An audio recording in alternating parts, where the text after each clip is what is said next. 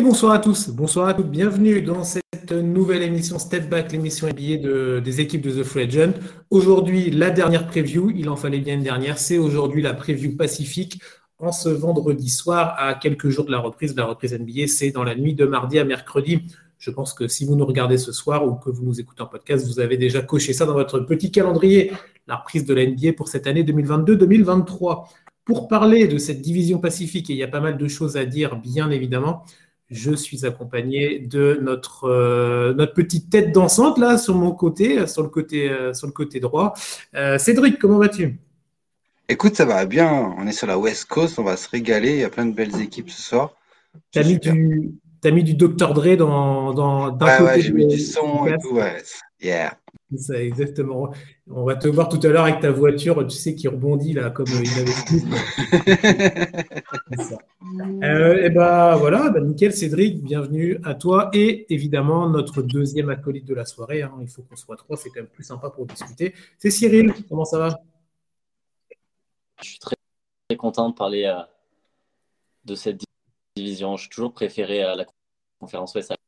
Je suis content de parler euh, de ces cinq équipes. Parfait. En plus, tu as mis le maillot pour l'une de ces cinq équipes, donc tu vas pouvoir nous en parler évidemment. Le con... Euh, voilà. voilà. Showtime, direct d'entrée, quoi. Il y a des chances que l'on parle du joueur dont tu portes, le, dont tu portes fièrement le nom euh, dans ton dos. Si vous nous regardez en direct, eh ben, ça fait bien plaisir. N'hésitez pas à poser vos questions. Vous venez pour ça sur Twitch ou sur YouTube. Hein, vous pouvez poser vos questions directement sur les petits commentaires. N'hésitez pas. Si vous nous écoutez en podcast, eh ben, vous êtes les bienvenus évidemment. Et ce sera un plaisir de passer tout ce, petit moment avec vous. La preview Pacifique, on va revenir comme on a fait pour les différentes previews hein, qu'on a faites avec toutes les équipes de The Free Agent. On reprend le classement de la division, le classement euh, dans le sens inverse. On va partir par la plus mauvaise équipe d'un point de vue classement. Attention, on veut offenser personne. Et on va remonter comme ça tranquillement jusqu'à euh, bah, jusqu'à la meilleure équipe. En tout cas, on parle bien de saison régulière de l'an dernier. Parce que pour cette division-là, l'équipe qui a fini première de la, de la saison régulière n'est pas nécessairement celle qui a été le plus loin euh, en post-season. On aura le temps d'y revenir, bien évidemment. Est-ce que vous êtes prêts, messieurs? Allez eh bien, on y va, on va attaquer. Euh, on va attaquer. Donc, on va prendre le classement dans le, dans le sens inverse de l'année dernière. Et euh, c'est les Sacramento Kings qui vont euh, ouvrir le bal de cette preview euh, ce soir. Alors, les Kings, le petit rappel un rapide en termes de bilan. Après, je vous laisse la main, les gars, sur ce que vous souhaitez euh, aborder. et je te laisserai la main pour commencer, évidemment. Sacramento, ils ont terminé 12e de la conférence l'année dernière. Il n'y a pas de playoff, il n'y a pas de play-in. Mais bon, ça devient une habitude malheureusement du côté de Sacramento. Hein. Je crois qu'ils ont le, record hein, de, saison hors, hors playoff. Ils en seront à 15 ou 16. Il y a un truc, je crois que c'est 16 années. Euh, mais peut-être que vous pourrez me confirmer ça. Euh, donc voilà, c'est vraiment catastrophique encore une fois pour les Kings. Euh, dans les pires rankings en termes que ce soit offensif ou défensif, comme ça, pas de jaloux, mauvais en attaque qu'en défense. Euh, on faire quand même du mieux cette année pour les Kings. Cyril, je te laisse la main sur cette équipe de Sacramento. J'imagine que tu portes dans ton cœur si tu nous portes le, le maillot ce soir. Qu'est-ce que tu as à nous dire sur cette équipe? Bah comme tu dis, c'est toujours une équipe pour qui je sais pas de l'empathie, peut-être parce qu'ils ont toujours été nuls, mais euh...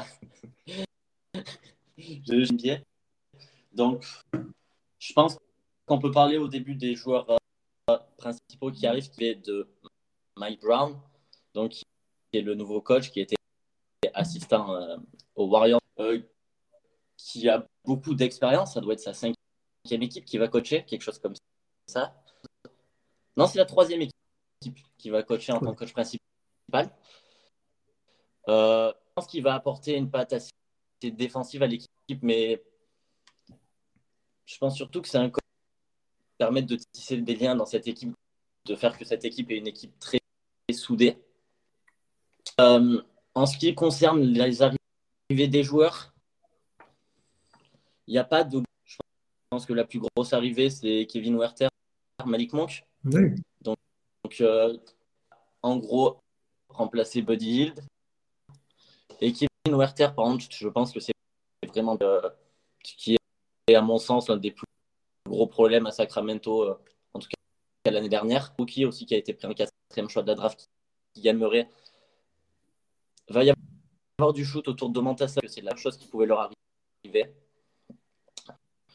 Donc euh, voilà, après côté Di Vincenzo qui était arrivé en cours de saison la saison dernière dans un trade contre un trade à 3 ou 4. Il avait fait une... Je suis pas sûr que ça soit un gros gros départ. Donc euh, voilà, je sais pas ce que vous en pensez. C'est le je suis majeur. Mais par contre, derrière, euh, sur le banc, il n'y a vraiment, vraiment pas grand monde. quoi. C'est problème. Ouais, alors euh, du coup, Cédric, on, t'a entendu par intermittent, surtout sur la fin, c'était un peu plus compliqué. On a compris, euh, bah, en tout cas de mon point de vue, à peu près ce que tu voulais, ce que tu voulais dire en faisant un petit peu le tour des arrivées des départs. Qu'est-ce que toi, Cédric, tu as remarqué de particulier sur cette intersaison de, des Kings? Est-ce qu'il y a quelque chose qui t'a interpellé positivement ou négativement dans, cet été-là de, Sacramento? Bah, Comme l'a disait euh, Cyril, euh, c'est vrai que l'arrivée de Mike Brown euh, peut faire du bien à cette équipe. ça faisait longtemps que c'était flou un peu au niveau du coaching. il arrive avec des certitudes. Il n'a pas hésité à, en pré-saison à, à, bencher des joueurs parce qu'ils ne défendaient pas bien. Donc, euh, ça peut avoir son impact, tu vois, de, ça peut aider Sacramento. Les mhm. propriétaires veulent absolument retourner en playoff. C'est euh, une volonté euh, affichée et voulue. Et ils ont bâti l'effectif pour ça, parce que quand tu regardes la moyenne d'âge, il n'y a plus vraiment beaucoup, beaucoup de jeunes, de trop jeunes à Sacramento. Il y a aussi des vieux briscards. Il y a des, des gars qui ont déjà roulé leur boss. Donc, ça peut cliquer pour essayer d'accrocher le pli. Hein, faut pas non plus, euh, ils vont pas jouer non plus le, le titre. Hein. Oui, bien sûr. Euh, et je pense que leur rookie va leur faire du bien. Je pense qu'il plaide bien le 5. Euh, alors après, ça reste un rookie, donc la saison, ça va dépendre un peu comment il va, endurer l'enchaînement des, matchs. mais ça reste cohérent sans être exceptionnel, mais moi, ce qui m'a vraiment choqué, quand j'ai remarqué quand j'ai regardé l'effectif, c'est vraiment l'âge des joueurs. Je pensais pas, euh, toi, j'allais dire que c'était vraiment une équipe de jeunes. Et non, non, il y a, du métier. Et du coup, tu te rappelles oui, ce qu'il disait en début d'été, euh, notre objectif, c'est les playoffs. Bah ouais, quand tu vois l'effectif, tu te dis oui, leur objectif, c'est, euh, le playing, quoi. sans être les playoffs, au moins le playing, quoi. Bah, ce serait déjà une victoire. Déjà une victoire pour eux quand même d'arriver à cette euh, à cette opportunité en tout cas de toucher euh, de toucher du doigt les playoffs parce que voilà comme on a dit ça fait 16 ans qu'il n'y a absolument rien du côté de Sacramento donc il faut aller. Et quand tu vois euh, et quand tu vois certaines équipes comment elles, vont vers le tanking à fond, tu vois surtout à l'Ouest, bah tu dis bah toi 10-11 il y, a qui d'autre tu vois pour être 10-11 que quoi. Bah, on, en parlait juste avant, on en parlait, on en parlait en privé juste avant, on disait euh, qu'on était assez euh, hypé par la saison et par le côté, tu sais, euh, il y a vraiment beaucoup de grosses équipes et il y a beaucoup de teams qu'on attend, qu'on attend. Mais le, truc est d'avoir évidemment les top teams, même à l'ouest, dans les 7-8 premiers, ça va être compliqué. Après, il y a des opportunités à prendre parce que c'est vrai que ce que tu dis par rapport à cette course à la draft, il y a des équipes qui vont vraiment euh, c'est même plus le tank, là, ça va être l'armée du, l'armée du salut qui vont, qui vont sortir.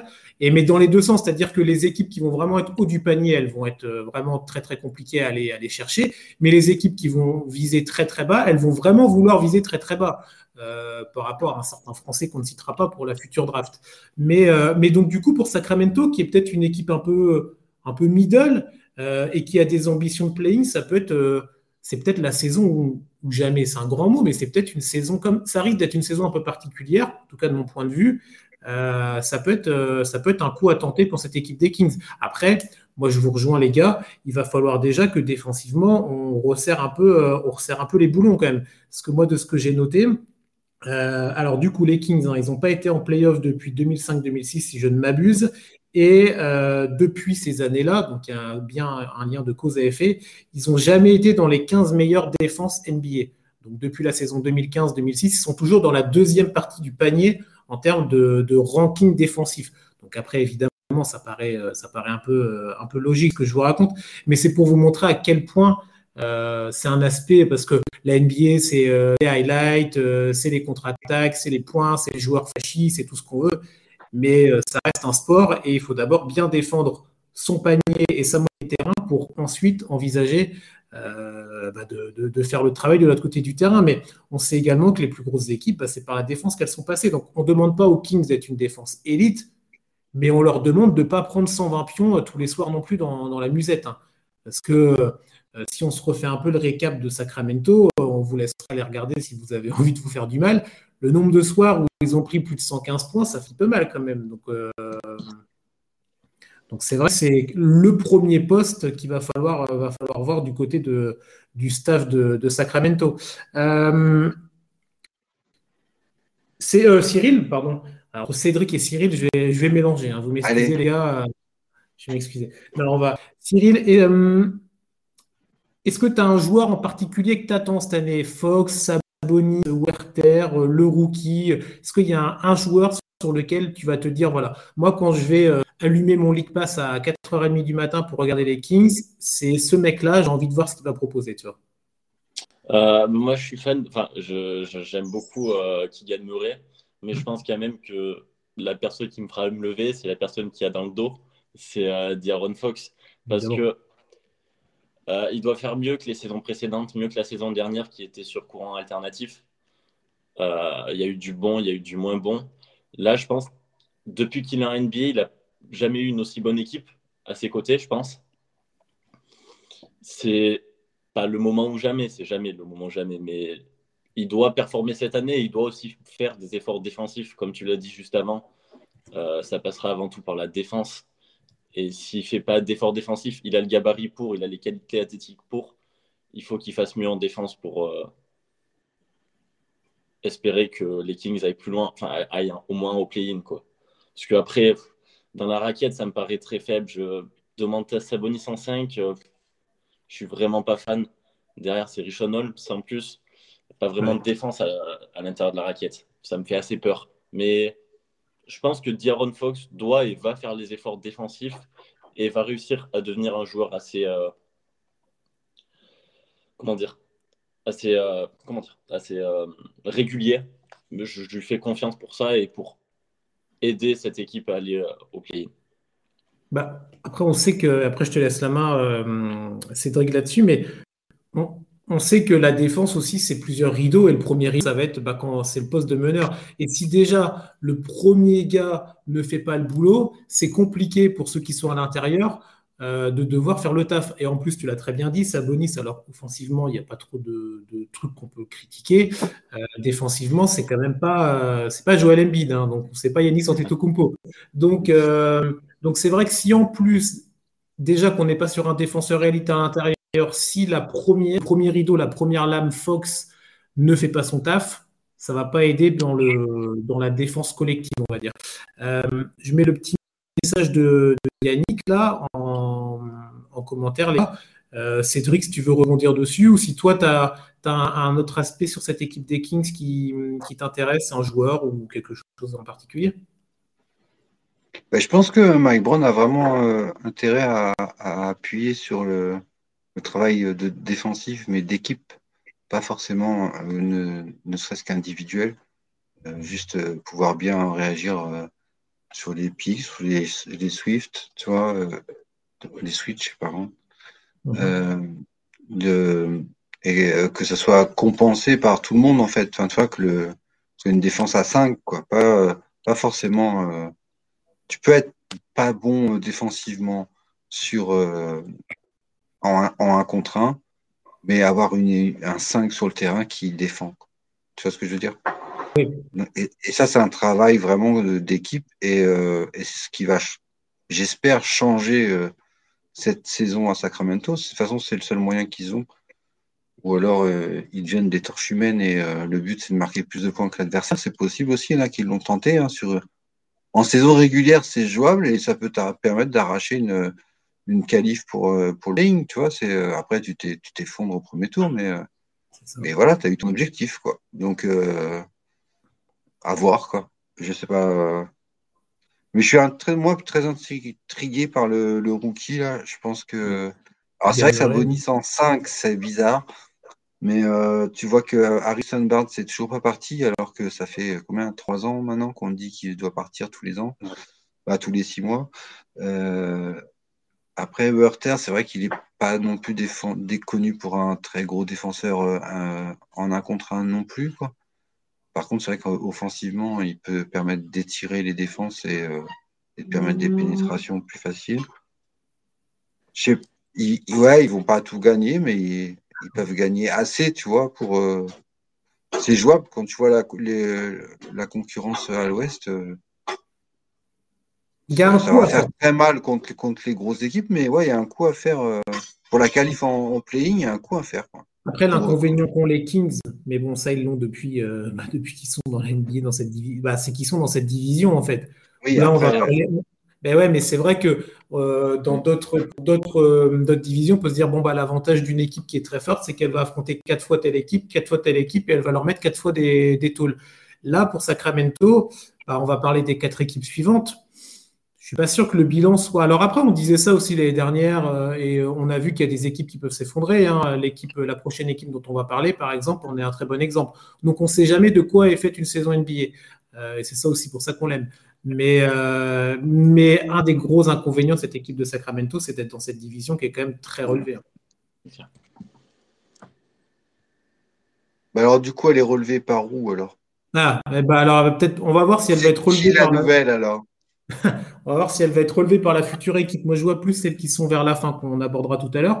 Euh, on, on, va enchaîner du coup avec euh, bah, peut-être euh, l'équipe favorite des fans de Kings, les Lakers, bien entendu.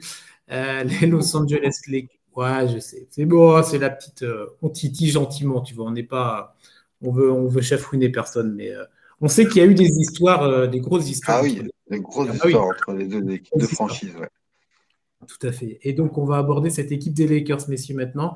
Les Lakers bah, qui n'ont pas fini très très loin des, Kings l'année dernière, hein, parce que Sacramento, c'était 12e du classement, euh, bah, Los Angeles, c'était 11e. Hein, donc, c'était assez minable.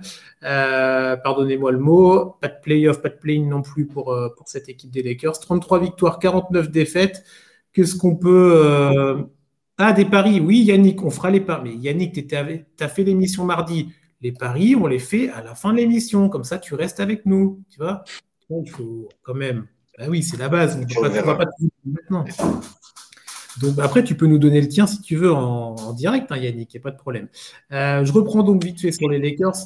Bon, une saison vraiment, alors je vais être gentil, mais vraiment décevante. Hein. Je pense qu'on pourrait utiliser un autre qualificatif pour la saison des Lakers. Euh, on a eu quoi? On a eu la blessure. Encore une fois, des blessures d'Anthony Davis, mais bon, ça c'est tous les ans quasiment. Euh, la blessure ensuite de LeBron, Russell Westbrook qui était euh, bah, à côté de ses pompes, hein, que ce soit sportivement ou même euh, à côté, il y a eu pas mal de complications pour lui.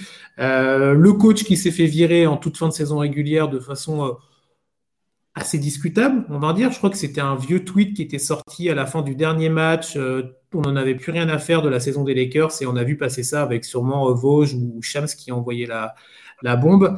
Euh, pas mal de questionnements également dans cette intersaison, principalement autour de Russell Westbrook, messieurs. Euh, Cédric, je vais te donner la main sur, euh, les Lakers. Qu'est-ce que tu veux, quel point tu veux aborder pour commencer sur cette équipe de, de LA bah Pour commencer, je vais juste dire, c'est quoi ce bordel? Mais, mais, au secours, quoi. Il y a, quelqu'un qui pilote le navire ou quoi? Non, mais que devient la franchise de Los Angeles, quoi? C'est honteux, quoi. Ça fait deux ans que ça dure les résultats sont catastrophiques, les joueurs sont blessés.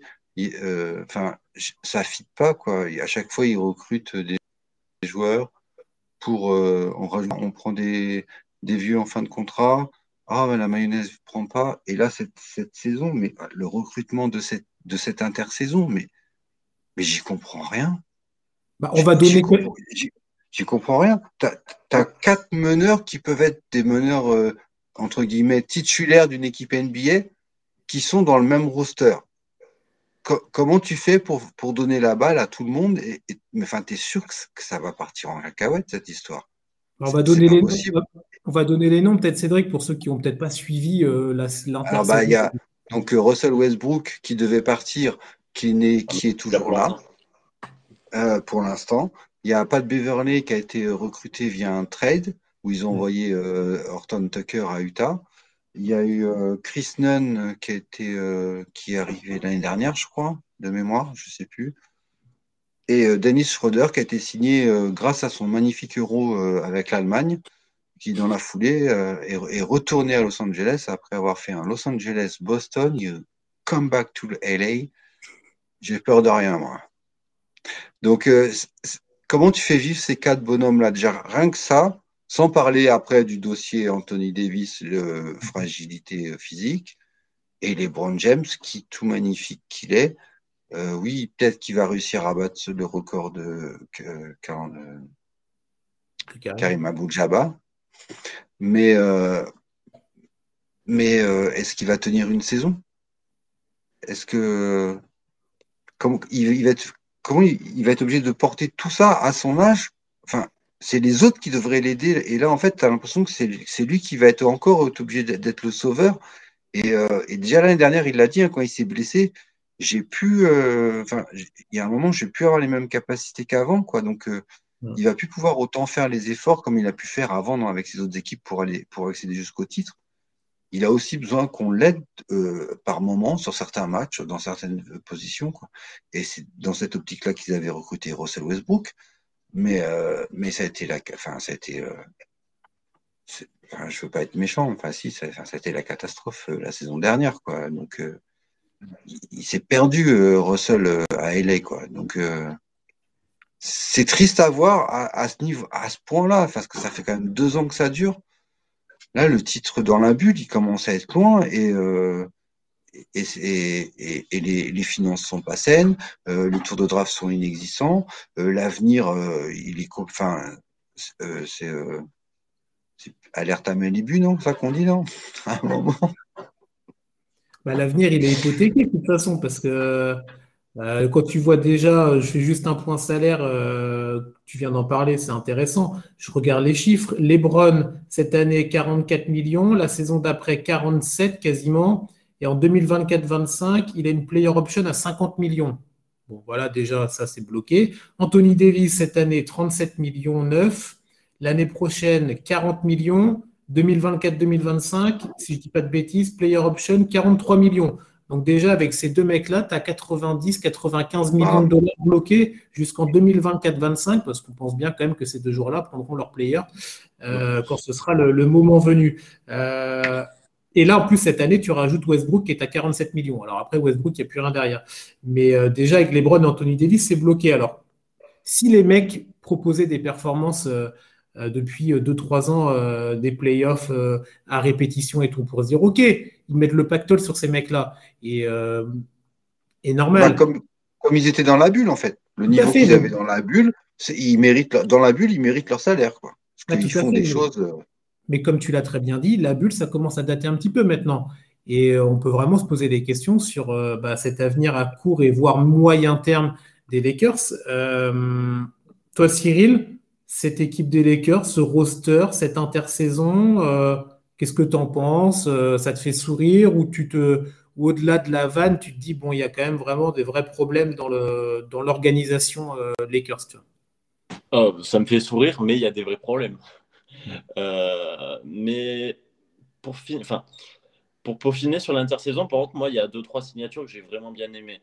Euh, les Damien Jones, Thomas Bryan, Juan Toscano Anderson, je trouve ça vraiment intéressant. Euh, je trouve ça intéressant, mais pour moi, ce qui, enfin, ce qui va faire leur saison, c'est ouais, c'est vraiment les blessures d'Anthony Davis et, de LeBron, parce que ouais, comme vous l'avez dit, il commence à devenir âgé. Tu viens de dire que Anthony Davis c'était 40 millions l'année, mais 40 millions l'année pour jouer 15 matchs, c'est catastrophique. Euh, pour ce qui concerne Russell Westbrook, euh, j'ai l'impression que ça va bientôt se finir. En tout cas, j'espère, parce que c'est assez catastrophique. Rien que les images qu'on voit au match et tout, c'est ouais. vraiment, vraiment pas souhaitable, même si jamais aimé Russell Westbrook, mais enfin, c'est un grand joueur et ça peut pas se finir comme ça.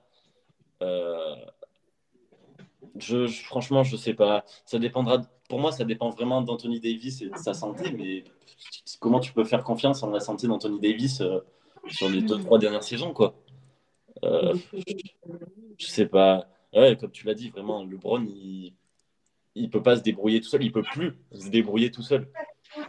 Et là, bah, c'est personne n'aide autour, personne autour de lui, que ce soit euh, le front office ou ben, même les joueurs. Quoi. Là, euh, Am, enfin le, nouveau coach, il arrive vraiment dans, dans un bourbier mais complet quoi.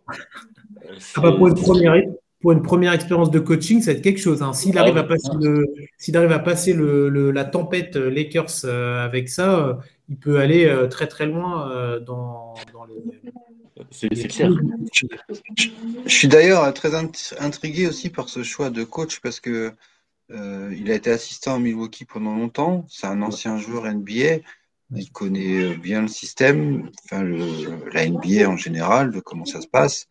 Et euh, il sait très bien, enfin il n'est pas, il est pas teubé quoi. Tu signes à Los Angeles quoi, donc euh, il sait aussi l'impact que ça peut avoir son choix sur sa carrière future en tant qu'entraîneur.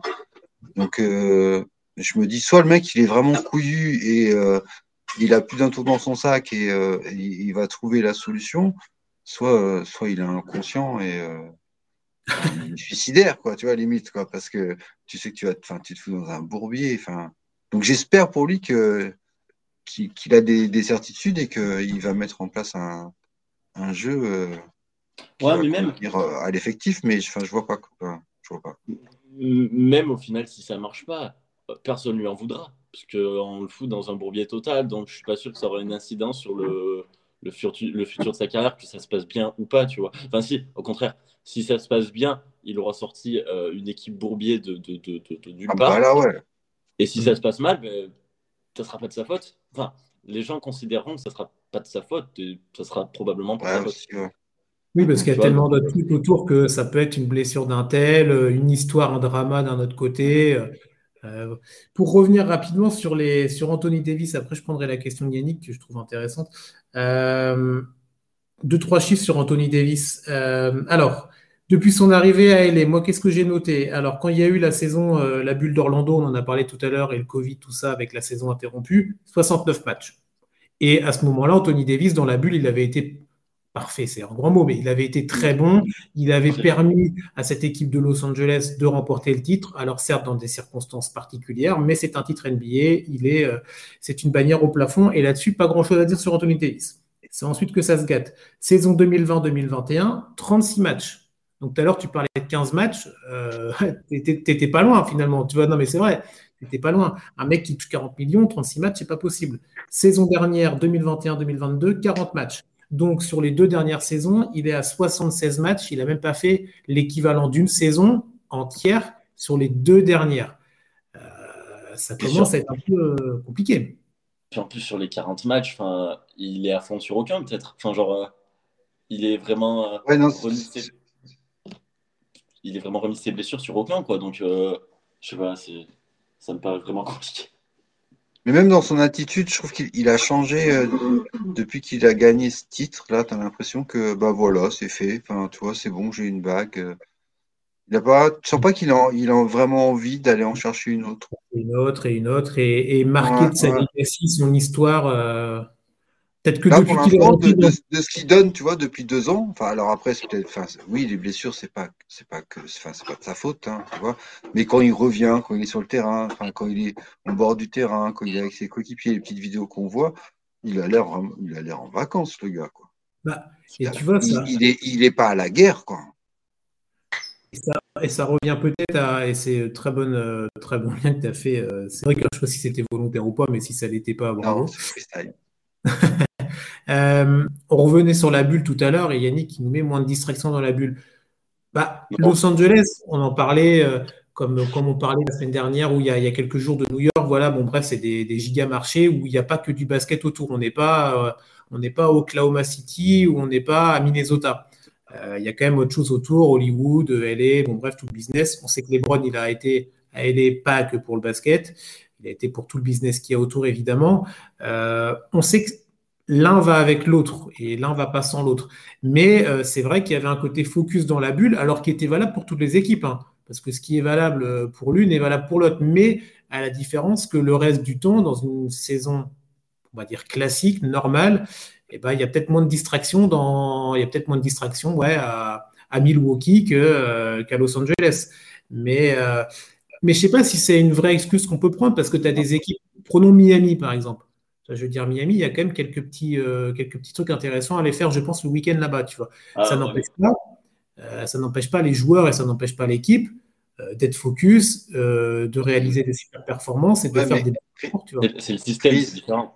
Ouais, c'est le c'est Pat Riley qui fait que, que l'équipe est focus. Tu vois, oui, mais le dirigeant est là et, et, tient sa franchise et tient ses joueurs et fait respecter les contrats, quoi. Bah oui, dans les contrats, tu as des clauses de, tu vois, de poids, de machin, de. Donc, euh, mais je pense pas qu'il y ait ça à LA, quoi, tu vois. Non, mais voilà. Chaque franchise n'est pas dirigée pareil. Et après, comme tu disais, pour la bulle, euh, peut-être que pour Anthony Davis, ça l'a aidé, tu vois, cet isolement, ce moyen de, de, se concentrer euh, sur un seul objectif. Il y a eu d'autres joueurs, ça les a complètement déstabilisés. Il y a des joueurs qui ont été, euh, qui ont eu des, des problèmes de, de, de mal-être parce qu'ils voyaient plus leur famille, parce qu'ils étaient coupés de, de, leur vie. Enfin, donc ça, chaque situation a, des répercussions différentes sur euh, sur chaque joueur. Donc du coup, ça a des répercussions aussi différentes sur chaque équipe.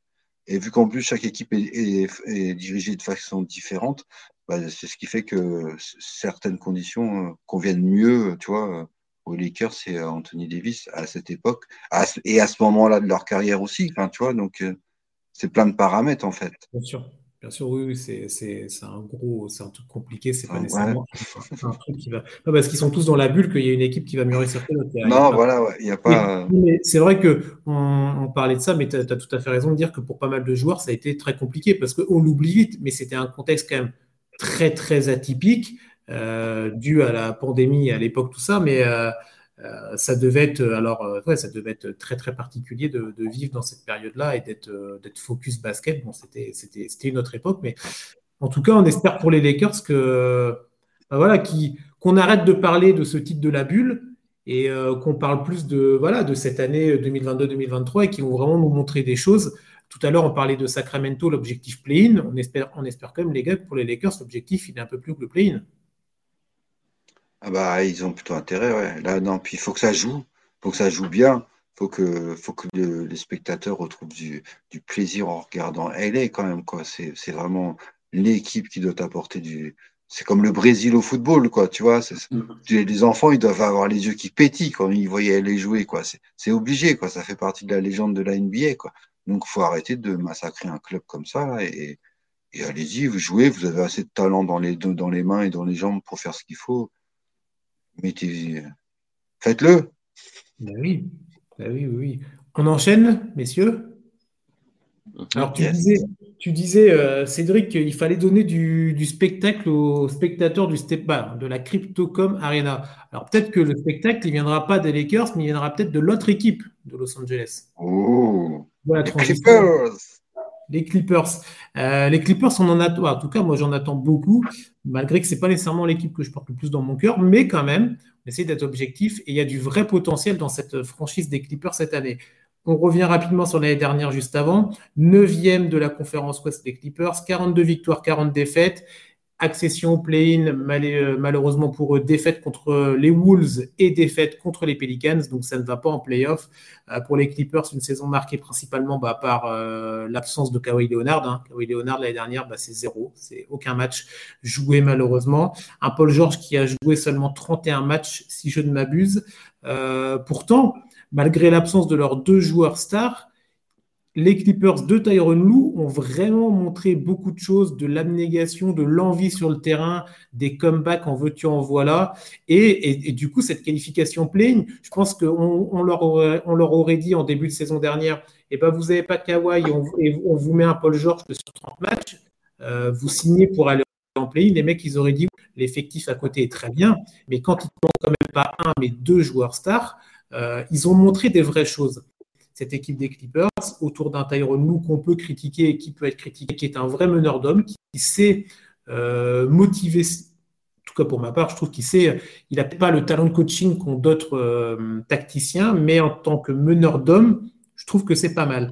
Euh, normalement, cette année, le retour de Kawhi Leonard, on a vu quelques vidéos, même les matchs de, pré-saison. Je ne sais pas si vous avez eu l'occasion de regarder un petit peu. Il a l'air d'être plutôt en forme, le, le Kawhi. Voilà, c'est ça. A d'avoir fait euh, pas mal de tours à la salle de muscu. Paul Georges aussi est là. Euh, il y a quelques arrivées. John Wall, pour pas le citer, qu'est-ce qu'on attend de lui? Ça peut être une vraie interrogation. Euh, Cyril, toi sur ces Clippers, je pense que il y a quand même pas mal de questions qu'on se pose et il y, a une, hype quand même qui se dessine autour de cette équipe-là. Ouais, moi, j'adore le roster. Il n'y a pas eu beaucoup de changements. Donc, ils ont préféré miser sur la continuité, mmh. ce qui me semble pas trop mal, parce qu'au final, euh, dans les gars qui joueront, bah, il n'y a que John Wall qui arrive. Euh, d'autres jouaient la saison dernière aux Clippers. Donc, tu dis qu'est-ce qu'on attend de John Wall? Moi, j'attends juste qu'il s'amuse. Ça fait 4 ou 5 ans qu'il vient calvaire. Et je pense qu'il faut juste qu'il ait la balle entre les mains. Mais ce qui fait, ouais, comme tu l'as dit, le, charme de ces Clippers, c'est que même sans leurs joueurs stars, ils sont capables de gagner. Et ils sont capables. C'est cool de les voir jouer, même sans Paul George, même sans Kawhi. Ce qui fait que on n'aura pas besoin de voir Kawhi et Paul George sur tous les matchs de la saison prochaine. Euh, ça pourra tourner. Il y a plein de rotations possibles parce qu'il y a vraiment de, il y a vraiment beaucoup de, de, de chart quoi. Il tous les postes sont vraiment très bien doublés quoi. À part peut-être le poste de pivot, c'est le plus gros défaut des Clippers. Mais sinon tout le reste c'est vraiment de la continuité. C'est moi personnellement, je suis vraiment hypé par la saison et j'espère par-dessus tout que John Wall va, il reviendra pas à son niveau, mais qu'on va voir un John Wall épanoui en tout cas.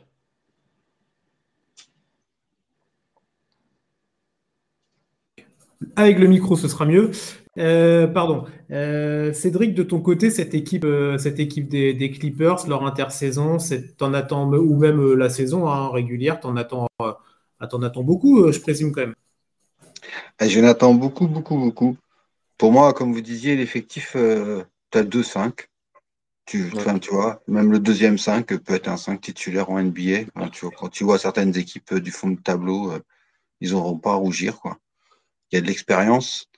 Euh, comme vous disiez, avec, euh, avec la blessure de, Kawhi, ils ont, euh, en fait, ils ont eu, ils ont eu, ils ont fait une intersaison pendant une année, en fait. Donc, ils ont été piochés, les, les petites Covington, les petits Powell, tu vois, pendant la saison dernière. Et là, ils ont réussi à choper John Wall. Et là, maintenant, c'est ce qui fait qu'ils ont un, un, un, rooster de ouf. Ils ont fait le choix de ne pas avoir de pivot, un peu comme certaines équipes font aussi. Enfin, il n'y a pas il y, a pas, y a des équipes qui font le, choix de la course euh, euh, sans pivot, quoi. Tu vois, small ball. Tu mets Marcus Morris en, en 5 et, euh, et ça, un toit entre lui, Maurice Zubac, voilà, en poste 5, enfin, s'il n'y a pas de blessés, ça tient, enfin, tu vois, et ils l'ont déjà prouvé, même contre des gros. Enfin, c'est un choix tactique. Après, de, tu défends différemment. Tu, c'est sûr que tu vas pas jouer le, le contre et, et, et, tu vas pas tenir dans les yeux Embiid, quoi, mais, euh, mais tu peux le contrer par d'autres moyens. Donc, euh, c'est un choix qu'a fait Tyron nous et depuis 2-3 ans, il l'assume bien. Et même en playoff, il a jamais, euh, il a toujours trouvé des, des solutions tactiques pour s'adapter et il n'a pas hésité à changer son 5. Et là, avec les, les quoi, les, les, les, 14 joueurs qu'il a sous la main, il, peut les, il, peut les prendre parce que même un petit euh, euh, Boston Junior euh, en fin fond du banc, il, a de la dynamique dans les, dans les jambes, ce, petit jeune. Quoi. Terrence Mann, c'est pareil. Coffee, ils l'ont reprolongé. Enfin, c'est, et en plus, ils prennent un rookie, là, un petit meneur, hop, c'est pile ce qui leur, qui leur manquait. Il a le temps de se, se développer. Il a Reggie Jackson et John Wall devant lui. Donc, il va, il va prendre en maturité et enfin tu vois et en cas de blessure on sait jamais il peut servir tu vois mais sinon non franchement l'effectif il est euh, il est plaisant et euh, et Tyron Lue qui a été longuement critiqué euh, quand il était aux Cavs et, et, au début des Clippers non franchement depuis 2-3 ans il a prouvé en playoff qu'il avait il a l'air insolite et que il a il a l'expérience il a acquis de son expérience et il a des joueurs d'expérience avec lui euh, et, on espère pour lui euh, et pour Nico Batum qu'ils iront, qu'ils iront loin. C'est ça, c'est ça. Il y a la profondeur d'effectif. Moi, je la, alors, je la compare. On ne compare pas les joueurs ça, mais en termes de profondeur, il y a, les, une autre équipe moi qui m'intrigue beaucoup et j'ai hâte de voir aussi. C'est pas le même coach, mais euh, évidemment, c'est les Sixers, pas la même division, mais il y a des vrais, il y a de la profondeur dans ces deux équipes-là. Il y a du talent à tous les niveaux, à tous les étages. Il y a des superstars il y a des, euh, il y a des vrais role players. Et j'ai hâte de voir comment ça va pianoter. Alors, j'ai davantage confiance en Tilou qu'en Doc Rivers. Ça, c'est mon point de vue. Mais ça, pour moi, c'est les deux équipes qui ont euh, ouais, le roster le plus, le plus complet, je sais pas si c'est le bon terme, mais en tout cas, il y a vraiment des possibilités. Tu vois ce que tu disais, c'est-à-dire il y a deux, tu as 2-5, tu as des possibilités vraiment. Tu as un mec qui est absent, c'est pas grave. Tu vois, il y a des joueurs, reprenons rapidement, euh, par exemple, on prend les, les, Lakers, ou même on pourra parler des autres équipes tout à l'heure. Il te manque un mec, tout de suite, ça va déséquilibrer. Là, on l'a vu avec les Clippers. Si euh, ils décident de faire du load management comme ils l'ont fait sur Kawhi Leonard, mais si Paul George il est là, si tu as un John Wall qui est en forme, un Reggie Jackson, un Zubac qui fait son taf, l'équipe elle va rouler. Si Paul George sur un back il a besoin de se reposer et que tu il a des ajustements à faire partout en fait. Donc je pense que ça peut quand, tu, quand tu joues contre Utah, Oklahoma, euh, Houston, enfin tu vois, tu peux tu peux faire tourner hein, enfin tu vois. Évidemment, évidemment. Et, du, et, ça, ça va être en plus un facteur très important pour cette équipe des Clippers parce que voilà, comme on l'a dit, Kawhi, bah, il sort d'une saison avec zéro match, euh, Paul George 31 matchs seulement. Donc, on sait très bien qu'il y aura du load management. On aime, on n'aime pas, c'est comme ça, c'est l'NBA actuel et c'est euh, Kawhi Leonard, il avait été beaucoup critiqué pour ça à l'époque avec les Raptors en particulier, mais bon, il avait été au bout. Euh, donc, on sait très bien qu'ils vont pas jouer 82 matchs. C'est pas non plus ce qu'on attend d'eux ça fait partie de ces équipes-là. On les attend pas en saison régulière. Évidemment, il ne faut pas qu'ils soient septième ou huitième, mais euh, normalement, ça devrait dérouler. On attend de voir quand ce sera les moments importants en playoff et d'avoir les joueurs prêts. Ça fait partie de ces équipes-là où il faut que les joueurs soient. Bah, c'est le diesel, en plus c'est l'actualité. On monte, on monte en régime et euh, pour arriver fin prêt là, euh, avril-mai, pour être pour être sur les starting blocks. Donc donc moi j'attends, j'attends, je suis assez curieux. Il y a la question de Yannick. Alors euh, peut-être que Yannick il est insider, il a des infos qu'on n'a pas, ou alors c'est une question provoque. Mais euh, vous avez entendu des choses là-dessus ou Non, c'est peut-être qu'il doit être en, il doit arriver près de sa fin de contrat. Je sais pas, pas les, les contrats. Euh, moi c'est pas ce que j'ai, tu vois. Moi j'ai une saison de Paul George là cette année à 42. Saison 2023-24 à 45 et la saison 24-25 en player option à 40, 48. Donc, Il n'y a aucune raison qu'il se fasse trader, non Non. Ou alors, euh, quelque chose dont on n'est pas prêt d'entendre, mais euh, il n'y a pas de raison sur le papier aujourd'hui. Euh, cette collaboration entre Paul George et Kawhi Leonard, on l'attend aussi pour, être, pour faire un peu de bémol parce qu'on est très, on, est très hypé par cette équipe des Clippers. le, ce duo Kawhi-Paul George, je ne sais pas combien de matchs ils ont joué ensemble, je n'ai pas pris les stats, j'aurais peut-être dû, mais ils n'ont pas joué grand-chose quand même. Donc on en attendait beaucoup, euh, on n'a pas vu grand-chose. Là, si, c'est peut-être la saison quand même pour, euh, bah, pour montrer que ces deux joueurs-là ensemble peuvent faire de très grandes choses. Dans une équipe qui n'a pas, bah, qui n'a pas d'historique hein, quand même en termes de, de, titres ou de palmarès. C'est exactement ça. Ça fait, combien de temps? Ça fait deux ans maintenant qu'ils sont, ou trois ans? Ils bah, entament leur troisième année? Ouais, Kawhi, Paul George ensemble. Ouais, la troisième. troisième saison, ouais. Et jusqu'à présent, euh, rappelez-vous quand ils sont arrivés à LA, quand on disait oh la finale de con, ça allait être LA LA quoi. Donc euh, on l'a jamais eu. Euh, Clippers Lakers, on l'a jamais vu quoi. Donc ouais, il est temps et puis il est temps aussi pour la franchise parce que comme tu dis, c'est quand même une franchise raillée, moquée depuis depuis l'éternité les pauvres. On dit Sacramento, mais les Clippers ils font pas les ah malins maintenant qu'ils ont Paul George et, et Kawhi, mais euh, avant euh, ils rigolaient pas trop hein, non plus. Hein. c'était euh... hein, les Clippers, c'était euh, c'était vraiment la vraie serpillère. Quand tu allais là-bas, tu savais que bon, bah, c'était détente, tu vois, c'était open bar. Donc ouais, il y a des, il y a beaucoup de, beaucoup de choses à, à, à remettre en place, à remettre à, à l'heure. Je pense qu'on a aussi oublié euh, Kawhi, Paul George, euh, le niveau de joueur que ça peut être. C'est comme tous les joueurs blessés, tous ceux qui ont été blessés euh, pendant une saison, on a l'inconscient fait que que tu oublies et que tu as l'impression que ceux qui sont là, ils sont encore meilleurs, mais tu vas voir que ceux qui vont, quand ils vont revenir, ils vont être encore meilleurs que ceux que tu voyais. Donc, franchement, j'ai trop hâte de cette saison commence. C'est trop truc de fou. ça va arriver vite, ça va arriver vite. T'inquiète pas, t'inquiète pas. Cédric, la saison est dans la nuit de mardi à mercredi. Alors, on ne verra pas les Clippers dans la nuit de mardi à mercredi, on la verra la nuit d'après. Mais, euh, mais, on verra. On verra tes... Non, on verra qui Ah oui, non, on verra les Lakers. Boston, Philly. Et Boston, bah, bah, voilà, tu vois, on a pas. Voilà, magnifique. Euh, de toute façon, dès que la saison reprend, on sera sur les starting blocks, bien évidemment. Euh, est-ce que vous avez un dernier show, un dernier point sur cette équipe des Lakers, peut-être les gars, ou on continue? Moi, j'ai un tout petit truc. L'équipe des Clippers, ce serait mieux quand même. Clippers, pardon, j'ai dit, j'ai dit quoi? J'ai dit bah, là, sur les Lakers. Les Lakers, ouais. Moi, j'ai un, un tout petit truc, mais carrément inutile. Mais c'est juste que quand je vois le nom des joueurs, par exemple, je me dis que euh, le gars dans cette équipe qui fera trois passes décisives sera le meilleur passeur de l'équipe. C'est que, que des joueurs de 1 contre 1, quoi. C'est, je caricature un peu, ce ne sera pas, sera pas autant le cas, mais je veux dire Reggie Jackson, John Wall, même si John Wall était un très bon passeur avant de se blesser, un très très bon passeur, mais Norman Powell, Paul George, Kawhi Leonard, c'est principalement des joueurs de 1 contre 1. Quoi. Le gars qui dépasse les 4 passes décisives, ça sera le meilleur passeur de l'équipe. Et ça sera Batum. Nico Batum, ce que j'allais dire.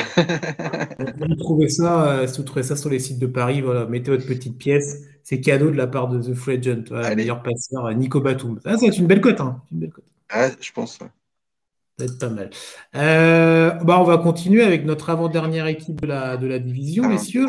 les champions. Alors, les champions en titre, évidemment. Les Golden State Warriors. Les Golden State Warriors l'an passé, quatrième de la conférence Ouest. Voilà, donc une saison en cruise control. 53 victoires, 29 défaites, c'est la base, hein, la cinquantaine de victoires pour les Warriors, de toute façon, on sait comment ça fonctionne. Euh, le parcours en playoff que l'on connaît évidemment, et ce titre, pardon, euh, Cédric, face aux Boston Celtics, mais qui ont oh, été. Euh, non, mais voilà, ça n'a pas été un sweep dégueulasse. C'était c'était des belles finales. Hein. le champion mérite son titre. Il n'y a pas à toi. Ah bah oui, oui, il mérite, il mérite complètement son titre. plus fort que nous. Le titre de MVP des finales, enfin, pour l'ami Stephen Curry. Bon, c'est vrai que les années précédentes, il avait eu un certain André Iguodala ou Kevin Durant qui avaient récupéré euh, le titre. Alors, il y a peut-être une anomalie parmi les deux noms, je vous laisserai euh, deviner de qui je parle. cette équipe des Warriors, on l'a dit, donc l'année dernière, cruise control, il y a eu le retour de Clay Thompson de blessure, donc c'était un élément vraiment important. Fin de saison régulière un peu plus compliqué quand même, avec euh, l'absence de Draymond Green en particulier. Tout est bien revenu en, saison, en, playoff. Le titre, on ne va pas nécessairement revenir dessus, en tout cas peut-être pas tout de suite. Euh, on se disait, bon, il y a eu quelques petits ajouts, il y a eu des choses intéressantes dans la dans la dans l'intersaison pour reprendre quelques noms. Euh, mais on se dit, bon, bah, tout va se dérouler tranquillement pour les Warriors, ça va bien se passer. Euh, on attend le début de la saison et, et on est parti mardi soir contre, contre les Lakers, remise de la bague. Et qu'est-ce qui s'est passé pendant, il y a quoi? C'était il y a 10 jours maintenant, à peu près, un truc comme ça, hein, grosso modo. Euh, une petite hein, petite, euh, un petit fight, petite bagarre, bah, petite bagarre, non, il y a eu, non, il n'y a plus bagarre, il y a eu juste un point, bah, bah, juste, il y a eu un point qui a été envoyé par, par Draymond Green euh, c'était à l'entraînement, hein, si je ne dis pas de bêtises, c'était une session d'entraînement, c'est ça. Euh, contre Jordan Poole. Malheureusement pour l'équipe des Warriors, la vidéo est sortie et a fuité. Donc, on a pu voir que Draymond Green est une bonne droite et il s'est l'envoyer rapidement. Euh, au-delà de ça, il y a eu des conséquences évidemment dans l'équipe de, de, Steve Kerr. Steve Kerr qui a dit que c'était pour lui l'événement le plus grave qu'il a vu à gérer en termes de, en termes de coach, en tout cas, je dis bien en termes de coach, euh, avec, avec les Warriors. Ils ont beaucoup discuté avec Green, avec Poole et avec le reste du, des grandes instances des Warriors. Draymond Green a subi une amende, si je me trompe, hein, vous m'arrêtez évidemment, euh, mais pas de suspension particulière. Il devrait être là pour, euh, pour l'opening night. Mais ça fait tâche quand même. Pierre, il joue ce soir. Ah, il joue, pour le dernier match de pré-saison. Il joue ce soir. Il est dans l'effectif. Ok, bah, merci de la précision. C'est vrai que moi, la pré-saison, je ne regarde pas trop, mais en tout cas, merci de la précision. Ça montre bien qu'ils ont tout voulu réinjecter tout de suite Green dans, le, dans, le, dans le collectif. Euh, c'est une décision de la part du management des Warriors, on n'est pas là pour la critiquer. Mais euh, c'est vrai que cette, pour cette franchise des Warriors qui. Euh, bah, c'est pas une franchise sur laquelle on, on entend beaucoup d'histoires, tout ça. Ça fait, ça fait une belle tache d'huile quand même dans, dans cette entame de saison. Alors, est-ce que c'est juste une tâche d'huile et on l'aura oublié dans trois semaines et on passera à autre chose Ou est-ce que ça peut être pour vous quelque chose qui peut faire, euh, qui peut faire un peu tâche et qui peut euh, provoquer des remous un peu plus importants? Je ne sais pas si un de vous deux veut se lancer là-dessus, par exemple. Mmh. Vas-y, vas-y. Ouais. En fait, la tâche d'huile, euh, je pense, comme le disait Steve Kerr, c'est plus la sortie de la vidéo dans la presse. On voit bien que l'image est floue. Enfin, c'est pas c'est vraiment un truc à la sauvage, quoi. ces choses-là, beaucoup de joueurs l'ont déjà l'ont dit à la suite, ça arrive pas, voilà, ça arrive dans l'histoire des franchises depuis la création de la NBA, c'est arrivé, ça arrive et ça continuera d'arriver. C'est des gars qui ont des égaux énormes, qui sont là pour être les meilleurs. Et donc, forcément, il y a des moments, voilà, ça part. On voit bien, tu vois, même au hockey, on a encore vu cette nuit bataille en, plein match euh, entre deux joueurs. Ça, dérange personne au hockey, quoi. Mais là, au basket, ça dérange tout le monde. Euh, et je pense que c'est pour ça que, toi, Jordan Poole, quatre jours après, il rejouait. Il a planté 25 points quatre jours après. Euh, là, Draymond Green, il n'est pas suspendu par le club. Tu vois, c'est pas comme Boston qui a viré son coach, par exemple. Tu vois, les choses sont pas sont pas pareilles, je pense. Il y a peut-être un moment aussi où on ne sait pas comment sont comment qu'est-ce qui s'est passé, qu'est-ce qui s'est dit pour qu'ils en arrivent à ce geste-là tous les deux. Dans chaque histoire de bagarre, on sait bien, il y a toujours il y a c'est ni blanc ni noir, il y a, il y a un peu de, de, gris chez tout le monde. Donc on n'a pas tous les aboutissants, donc on peut pas. Mais pense, en voyant comment le club réagit, comment euh, Jordan Poole a l'air de ne pas être. Euh, bon, voilà, il s'est pris une droite, mais bon, il s'est relevé et puis il en faudra plus pour l'écrouler, je pense. D'après euh, ce qu'il disait aussi Steve Kerr, c'est que niveau mental, ça a l'air d'être un sacré bonhomme. Donc, peut-être ça, peut ça va les aider à se reconcentrer et à avoir un challenge nouveau, tu vois, pour cette nouvelle mmh. saison qui a, qui commençait un peu, comme tu dis, euh, bah, tout est rose, on est champion, on a le meilleur effectif. Euh, euh, Wiseman est de retour de blessure, donc on a un vrai pivot. Euh, Kuminga et Moody continuent de progresser. Puis hop, à la draft, on a récupéré deux super rookies qui ont l'air vraiment pas mal et que je pense que dans deux trois ans, on dira oh, putain les salauds, les Warriors, ils sont encore chopés des bons petits jeunes. Donc non, tout était un peu trop rose, quoi. Il faut mettre un peu de un peu de piquant dans la vie pour pour rebooster un peu les les Curry, Thompson, euh, Green et qui commencent à être euh, gavés de titres, tu vois, euh, dans leur gros fauteuil de, roi là-haut. Donc, Steve Kerr l'a vécu en tant que joueur. Hein, quand il est arrivé aux Bulls, il s'est battu à l'intersaison avec Michael Jordan avant d'enchaîner un sweep it avec les Bulls et avec Michael Jordan, qui lui fait une passe sur, sur un shoot pour qu'il mette le shoot à trois points pour un titre. Donc voilà, les histoires comme ça sont nombreuses en NBA et je pense vraiment pas que que ça va perturber la machine Warriors qui est, qui est en route pour un doublé. Il faut, faut en être conscient. Hein. Il y a un effectif de fou. Hein. Donc, euh, c'est, c'est un mélange de, de. Ils ont encore les, leurs anciennes gloires, euh, enfin anciennes entre guillemets, hein, parce qu'ils ont pas. Ils ont moins de 35 ans quand même. Donc, euh, euh, et ils ont en plus des jeunes de talent. Et, euh, et au passage, si, ils ont récupéré Divincenzo et Jean-Michel Green, qui sont quand même deux bons joueurs de basket euh, bien complémentaires et, et qui savent être collectifs et être concentrés défensivement. Donc, euh, non, franchement, le rooster, il est impressionnant. Quoi. Hmm. Cyril, est-ce que tu veux, toi, rajouter quelque chose sur cette, euh, cette histoire autour de Greenpool ou, ou tu veux enchaîner? Et où tu peux enchaîner aussi sur, sur le roster, sur ce que tu attends de cette équipe des Warriors? Hmm, J'ai vraiment pas grand-chose à ajouter, juste que, ouais, en fait, plus je regarde le roster, plus je me dis que c'est quelque chose de fou. Et que, en fait, heureusement pour les équipes adverses, qu'il y a eu ce différent. Hein. Parce que sinon, euh, je veux dire, il n'y a pas ce problème. Mais pour moi, là, euh, les, les, Warriors, ils roulent sur la ligue. Parce que, comme tu as dit, enfin, comme vous avez dit, c'est les, mêmes stars que d'habitude. Sauf que à ça, tu ajoutes le développement de Kuminga, le développement de Moody. Euh, le retour, enfin, c'est pas vraiment un retour de Weissman, vu qu'il a vraiment, enfin, jamais réellement joué encore. Mais mm. l'arrivée. S'il explose, lui, oh là là. Ouais, ça peut faire mal. Hein. Plus, ouais, comme tu l'as dit, de Jean-Michel Green et de euh, Dante DiVincenzo. Enfin, Dante DiVincenzo dans le euh, système Warriors. Ouais, ouais. énorme. Genre, moi, j'adore le joueur à Milwaukee. J'adore. Mais dans le système Warriors, il va devenir très, très, très mm-hmm. intéressant. Vraiment un très bon joueur collectif. Donc, tu ajoutes à ça les, les, joueurs plus individuels comme Jordan Poole et tout. Franchement, c'est vraiment euh, cool pour les adversaires qui ont eu ce problème. Hein. Sinon, je pense vraiment que cette saison, ça aurait été une saison, mais même en saison régulière, parce que tu as dit, ils ont fini quatrième la saison dernière. Je pense que sans ce problème, c'est premier de saison régulière et puis bah, Ah ouais? Ouais, je pense vraiment. Ça me... enfin, L'effectif est terrifiant, je trouve vraiment. Euh, vu comment ils arrivent à développer, enfin, vu comment ils ont déjà réussi à pas mal développer Kuminga et Moody, si Wiseman il explose, c'est game over. Et c'est game over pour les cinq prochaines années parce qu'ils auront réussi à développer en plus de, nouveaux jeunes joueurs. Donc, euh, franchement, euh, je sais pas, j'espère, enfin, j'espère pour, pour la NBA et pour les Warriors que ce serait pas un si gros problème que ça. Et je pense vraiment pas que c'est un si gros problème que ça.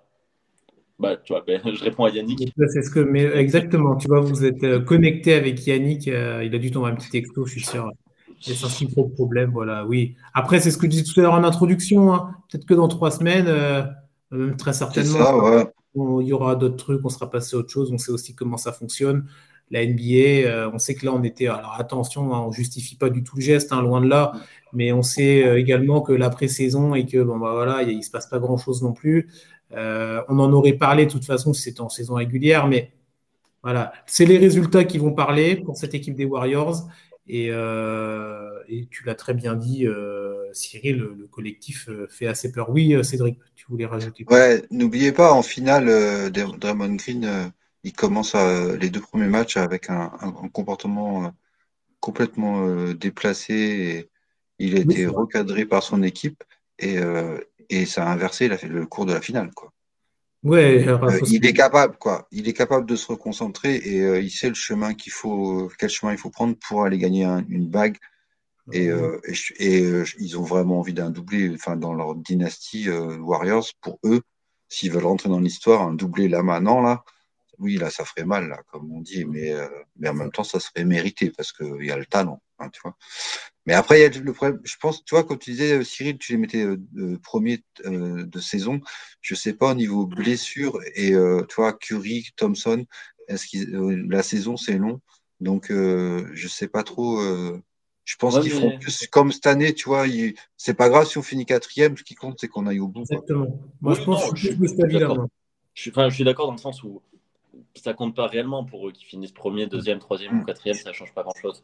Mais euh, moi, c'est le développement des jeunes qui me fait dire ça parce que même si Curry Thompson joue pas tous les matchs, tu auras Jordan Poole qui mettra 35 points, tu auras Kuminga qui fera du 20-15. Enfin, genre, euh, je suis vraiment pas sûr. Enfin, après, ça, c'est un truc qu'on peut dire pour toutes les équipes, euh, pour les blessures, mais je pense qu'il faut surtout faire gaffe à Clay Thompson. Les deux autres, je pense que ça ira. Mais ce qui me fait dire que cette année, je les vois encore plus fort que les saisons enfin, la saison précédente sur euh, la régulière, c'est que ben, le développement des jeunes fait que quand Curry joue pas, Jordan Poole prendra sa place.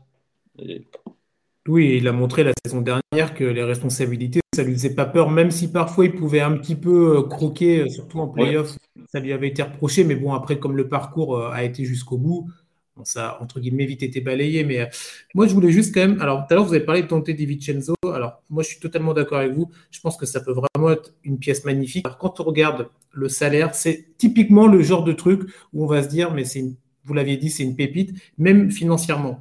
Dante Di Vincenzo cette année c'est 4,5 millions. C'est ridicule à l'échelle de la NBA aujourd'hui. L'année suivante, c'est une player option, si je ne dis pas de bêtises, à 4,7 millions. Donc en gros, c'est 9 millions. Allez, 9 millions sur deux ans, Dante Di Vincenzo. Le mec, il était à Milwaukee. Euh, il a fait partie, bah, il a été champion NBA en 2021. Euh, oui, 2021. Oui, je dis pas, oui, c'est ça. Donc, euh, oui, Wiggins aussi, tu as raison. On n'en a pas parlé d'Andrew Wiggins qui a montré des belles choses hein, l'année dernière. On critiquait beaucoup Wiggins. Sacrée saison, ouais. Et il a, il, a, il, a, il a fermé pas mal de bouches, Andrew Wiggins. Donc, on espère que ça va évidemment rester dans ce, dans ce mood-là pour lui. Mais tu as complètement raison, Yannick. On n'a même pas parlé d'Andrew Wiggins. En termes de départ, quand même, à noter Gary Payton. Gary Payton 2 qui est parti. C'est à noter. Euh, il est parti du côté de Portland, si je ne m'abuse. Je crois que c'est ça. Ouais. Mais euh, donc, après, tu l'as dit aussi, euh, tu l'as dit, Cyril, il y a il y a une profondeur, il y a des jeunes à développer, donc je pense que ça passera. Mais voilà, Gary Payton, c'était quand même, il avait été aussi mm. intéressant, il avait porté des bonnes choses en playoff et dans les dernières, dans les phases finales. Donc, euh, euh à voir aussi. Ah, ils ont dit Vincenzo à la place. Quoi. Ouais, ouais. tu vois oui, oui, non, mais euh, voilà, ils n'ont pas perdu Peanuts non plus, toi. Ils n'ont pas perdu. Voilà, c'est ça. ça. surtout, euh, surtout qu'à la base, Gary Payton, au tout début de la saison, c'est plus un pari qu'autre chose. Personne ne s'attendait à ce qu'il fasse cette saison. Mm. Euh, C'est un toué au début, hein, je crois même. Bah, c'est vraiment genre au début, il joue parce que Curry joue pas trop, enfin parce que plein de joueurs jouent pas trop, et au final, mm. il arrive à gratter sa place, quoi. Mais il y aura forcément un mec comme ça qui va faire ça. Il y a Taï Jérôme dans l'effectif, je crois. une énorme bah, il en... En fait, le problème des Warriors, c'est qu'ils ne savent pas encore leurs deux touets lesquels ils prennent. Quoi. il y a quatre joueurs dans la pré-saison et il faut qu'ils fassent le tri, mais sinon l'effectif est bouclé. Quoi. Le problème de riche des Warriors. Une place et deux, et deux touets, quoi. Warriors, ça a complété. C'est ça. Bon. Est-ce que vous voulez rajouter un dernier truc sur cette équipe des Warriors ou on enchaîne sur notre dernière équipe? Il y a pas mal de choses à dire sur cette dernière équipe aussi. Hein. Oula, oui. Hein. Allez, on enchaîne hein, parce que Allez, le soleil, il est temps qu'il se lève. C'est ça, on va aller, euh, on va aller toucher un peu les cactus. Il faut faire attention, ça pique, et ça a bien piqué cette année du côté de, du côté de Phoenix, surtout vers la fin parce que pourtant la, première partie de la saison régulière était parfaite. Phoenix, l'année dernière, premier à l'Ouest, premier de la saison régulière, 64 victoires, 18 défaites, meilleur bilan de l'histoire de la franchise. C'est une franchise qui a quand même un petit peu de, passif, hein, les Suns, donc c'est à noter. Euh, alors, saison régulière, donc optimale, idéale, vous mettez le qualificatif que vous voulez derrière ça. Ensuite, on arrive en playoff. Premier tour contre les Pelicans qui sortaient du play si je ne dis pas de bêtises. Euh, on se dit, bon, ok, Pelican, c'est intéressant, mais normalement, bon, ça doit rouler. C'est ça. C'était plus compliqué que ça. Hein. Quand on a un certain Alvarado qui commence à prendre la tête à Chris Paul, euh, l'historique Chris Paul, et quand on voit que les, Suns ont. Il leur a fallu six matchs pour se débarrasser de cette équipe des Pelicans. On commence à se poser un petit peu des questions. On dit, oh, dis donc, euh, bon, les Pelicans sont accrocheurs, mais quand même, t'es Phoenix, t'es le meilleur bilan de la saison régulière à l'Ouest peut-être même de l'NBA à vérifier, euh, tu dois quand même te débarrasser au premier tour de cette équipe-là. Tu t'en débarrasses difficilement tu t'en débarrasses. Demi-finale de conférence contre les Mavericks de Dallas et contre un certain Luka Doncic. Alors, ça démarre plutôt pas mal pour, euh, pour les Mavs. Mais au fur et à mesure, Luka se réveille, Luka enchaîne les perfs. On ne va pas vous les, vous les répéter, vous irez les chercher si vous voulez voir ça. Et ça va jusqu'au Game 7 avec alors, un ovni, moi j'ai appelé ça un ovni, tout à l'heure, je suis retourné voir, je l'ai mis sur le, forum privé, les gars, euh, ce, truc complètement dingue de cette équipe. Je l'avais presque oublié, en fait, tellement ça va vite, la NBA. Euh, ce choke, c'est même plus un choke, c'est un ovni de la part des Suns. Une absence pendant 48 minutes, c'était un désastre absolu à voir. Euh, les plus-minus des joueurs stars, des Booker, des Chris Paul, des Ayton, c'est moins 40, moins 41 points, moins 42. Plus-minus, c'est les points euh, en gros pour l'équipe quand vous êtes présent sur le terrain. Et donc c'était moins 41 points par exemple quand Devin Booker était sur le terrain lors du match 7 de demi-finale contre Dallas. Donc bon bref, une catastrophe absolue. Derrière des histoires avec DeAndre Ayton, avec Monty Williams, ils ne se sont pas parlé. Euh, bon, il y a eu toute une histoire de plein d'histoires. Il y a eu plein d'histoires, mais il n'y a, il y a pas eu non plus beaucoup de discussions. De ce en fait, il y a le, il y a l'histoire euh, récurrente qui date quand même de même de, la saison d'avant, c'est-à-dire euh, cette finale perdue alors que tu menais 2-0. tout à fait. Euh, qui est quand même un gros choc déjà quand tu arrives en finale par rapport au parcours et au jeu que tu proposais. En plus, tout le monde criait au génie Monty Williams, il est formidable. Et c'est vrai, le jeu, le jeu pratiqué était beau. Hein. Donc, il n'y a pas. c'était mérité, c'est louanges. Hein.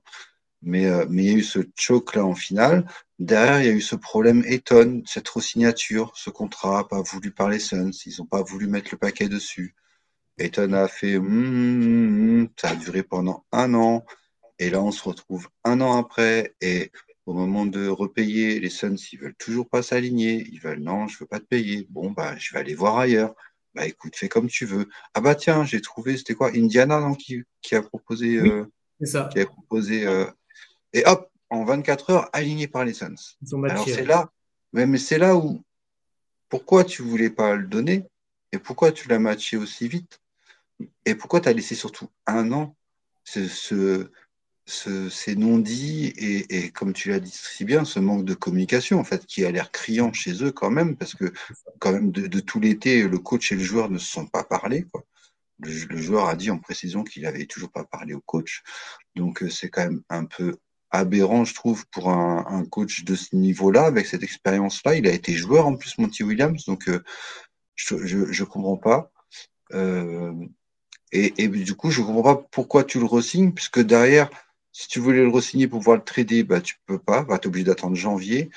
Euh, cet été, il y a eu des rumeurs Kevin Durant, mais euh, du coup, avec les histoires des contrats rookies et tout, ah bah finalement, c'est pas possible. Donc, euh, donc je je comprends pas ce qui se passe à Phoenix. C'est du vrai gâchis à mes yeux. Une équipe qui jouait aussi bien, qui faisait plaisir. Euh, enfin, c'était un, c'était plaisant de voir les Suns qui revenaient euh, d'après de longues saisons de galère. Et là, tu as, l'impression qu'ils se remettent dans la galère tout seuls, en fait.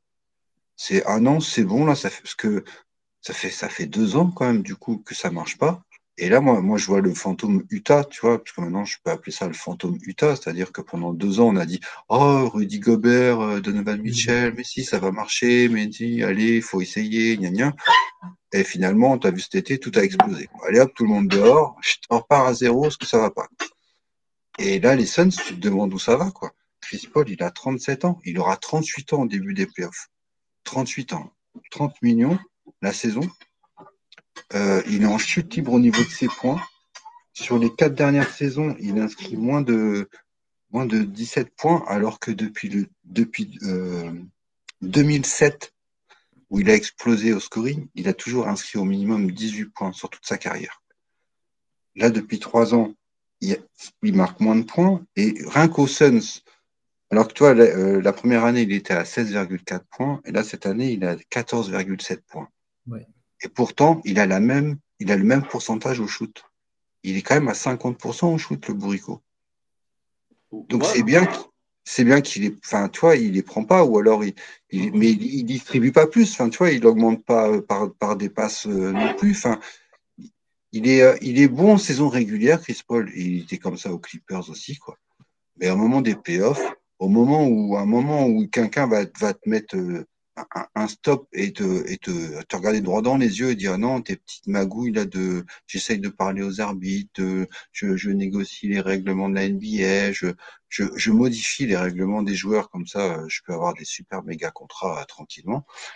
Euh, ben, tout ça, ça marche pas à un moment quand tu es sur le terrain. quoi. Et quand ils tombent sur des grosses équipes, on l'a vu les Pelicans, les Pelicans, ils ont pas rigolé pendant les playoffs, le premier tour des playoffs ils sont vraiment, ils ont vraiment eu peur, les, les Suns. Ils étaient à deux doigts de se faire sortir au premier tour des playoffs par les Pels, quand même. C'était, euh, et ils, ils ont pas de, ils ont pas le mental. Chris Paul, il n'a pas le mental. Eton, il n'a pas le mental. Jusqu'à présent, ils n'ont pas prouvé qu'ils avaient le mental de renverser les montagnes et de prouver que, bah, je vais être plus fort que toi. Parce que quand je gagne 2-0 en finale, je perds, c'est pas normal quand euh, je, je, je, je, suis numéro un de la ligue sur toute une saison régulière et que je perds euh, tout Lucas Doncic est magnifique qu'il est quand même les Dallas Mavericks c'est pas non plus euh, une équipe enfin c'est pas le même niveau au niveau effectif que les Suns. Je suis désolé. Ah ben, normalement enfin ils auraient dû passer quoi vois. Qui se vautrent en finale ou en finale de conf. Mais là enfin ça fait deux gros chocs deux années de suite. Et c'est pas les premiers chocs de Chris Paul et euh, pour moi, euh, ça sent pas bon. Quoi. Avec l'histoire Eton, toi, c'est il n'y a pas de confiance, il n'y a pas de, a pas d'osmose en fait entre les joueurs. Quoi. Tu les sens pas. Euh. Et là en plus, ah oui, j'avais oublié le Crowder, Joe Crowder, qui est le joueur excellence, enfin le joueur d'effectif par excellence, celui qui fait du bien défensivement, qui équilibre l'équipe, qui permet d'écarter avec son shoot à trois points entre guillemets, quand il est dans les bons soirs, ben, c'est lui qu'on décide de virer.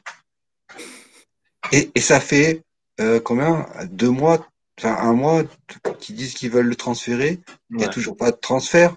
On est à trois jours de la reprise de la saison et, ils vont partir avec cette saison avec André Andreton qui fait la gueule et Jake Roder, euh, bah tu joues mais euh, mais on sait pas en janvier t'inquiète tu seras plus là ça, fait une ambiance malsaine, quoi, tu vois. Ça ne pas sur son effet. Euh, toi, Cyril, sur cette, euh, tout ça, ce marasme un peu là de, pré-saison, d'avant autour de Phoenix, est-ce que, est-ce qu'au contraire, pour euh, peut-être apporter un élément différent, mais tu me dis si tu es d'accord avec ça, mais est-ce que tu ne penses pas que ça peut, au contraire, les rebooster en mode bon allez on essaye de faire focus complet on, oublie alors on n'oublie pas ce qui s'est passé mais euh, on va faire taire les critiques on va faire taire les détracteurs qui disent déjà que la saison de Phoenix ça va être une dégringolade et ça va être le, sketch. Euh, et on va essayer de montrer que oui on est bon on est là en saison régulière mais en même temps c'est pas ce qu'on attend d'eux mais que cette année on va être plus fort et on va on va voilà on veut faire taire des bouches ou au contraire, tu penses que, voilà, comme l'a dit euh, très bien Cédric, euh, bah, ils ont peut-être raté le, ils ont peut-être raté le coche et c'est, enfin, peut-être, euh, c'est peut-être terminé pour eux. Bah, franchement, je ne sais pas s'ils ont raté le coche, mais ça me paraît. Enfin, je suis pas d'accord non plus avec ta première proposition parce que ça, me paraît difficile de repartir de plus belle quand ton pivot, enfin, une des stars de ton équipe parle pas avec son coach, quoi. Ah c'est quand même lunaire comme truc. Moi, je, enfin, comment dire, la prolongation d'Andre Ayton, je la vois plus comme une dernière chance, on va dire. Je pense que, en tout cas pour DeAndre Ayton, c'est qu'ils ont voulu matcher le salaire. Ils mhm. savent que, ils, enfin, ils veulent se permettre cette saison, et je pense que si euh, enfin, euh, en playoff, ça repart en, sucette comme l'année dernière, ils vont le lâcher. Il y aura des équipes qui le voudront. Il y a plein d'équipes qui, se, qui, proposeront, qui proposeront des trades pour lui. Euh, après, ouais, je suis pas trop d'accord avec Cédric euh, vis-à-vis de Chris Paul, mais parce que j'aime beaucoup de joueurs, donc euh, vas-y, je veux le défendre, mais vas-y, vas-y. Non, mais en vrai, je vois ce que tu veux dire, mais je sais pas, quand tu as Devin Booker, Michael Bridges et DeAndre Ayton à côté de toi, ils avalent beaucoup de ballons à hein, tous les trois. Michael, Michael Bridges de plus en plus. Au début, c'était, au début de sa carrière, c'était un peu compliqué. Maintenant, il est capable de se créer son propre shoot. C'est pas génial, mais ça fait le taf. DeAndre Ayton, il a besoin de ses ballons au poste. Devin Booker a la plupart des ballons. Donc ça ne m'étonne pas que Chris Paul euh, descende dans sa moyenne de points, plus le fait qu'il prenne de l'âge, c'est normal. Et puis, ouais, le problème est toujours le même. Mais là, pour le coup, je te contredirai pas. C'est en playoff, quoi. Il faut qu'il fasse mieux. Faut que. Il montre que c'est un leader quand on est en playoff et pas, pas dans un match contre Oklahoma en plein milieu de décembre, quoi mais Chris Paul, ça, ça fait 10 ans qu'on lui demande ça, tu vois. Bah, pas 10 ans, qu'il n'a pas, été, euh, il n'a pas été en finale, mais ça fait, ça fait depuis qu'il est arrivé, depuis très longtemps qu'on demande, euh, on dit Chris Paul, bah, c'est en playoff en fait. Déjà à l'époque des Clippers. Et ça remonte hein, à l'époque des Clippers. il s'est blessé. C'était Houston, mais il s'est blessé. bien sûr, mais. Je, veux ah, mais il y a toujours un truc. Il y a toujours quelque chose, tu vois, on parlait d'Anthony Davis tout à l'heure, des blessures, de je des joueurs. Non, c'est comme ça, tu vois. Le nombre, de chocs, le nombre de chocs de l'époque Lob City, tu vois, euh, où ça perdait en demi-finale de conférence. Et bah, pardon, mais au bout d'un moment, tu vois, euh, moi, je rien contre Chris Paul, mais je ne l'apprécie pas particulièrement. Les dossiers s'accumulent, tu vois.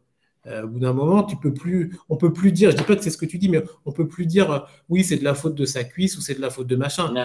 Euh, quand tu as une année, deux années, trois années, dix années où le mec, il se choque en demi-finale minimum, voire plus loin, eh ben, il y a peut-être, comme l'a dit Cédric, aussi un problème de mental aussi, tu vois. Non, c'est clair. Puis en plus, ouais, comme tu sais, Jake Crowder, c'est vraiment tout ce qu'il leur fallait pas, quoi. C'est, comme tu as dit, c'est vraiment le genre de collectif par excellence. Donc là, ne débarrasse pas quoi. Tu vas au titre, tu vas aller au titre, tu, le gardes dans ton équipe. C'est clair, parce qu'en plus, enfin, genre, je veux dire là, tu regardes les remplaçants maintenant. Enfin, absolument personne n'est capable de prendre sa place, mais enfin, aucun des remplaçants est, ce joueur de collectif vraiment.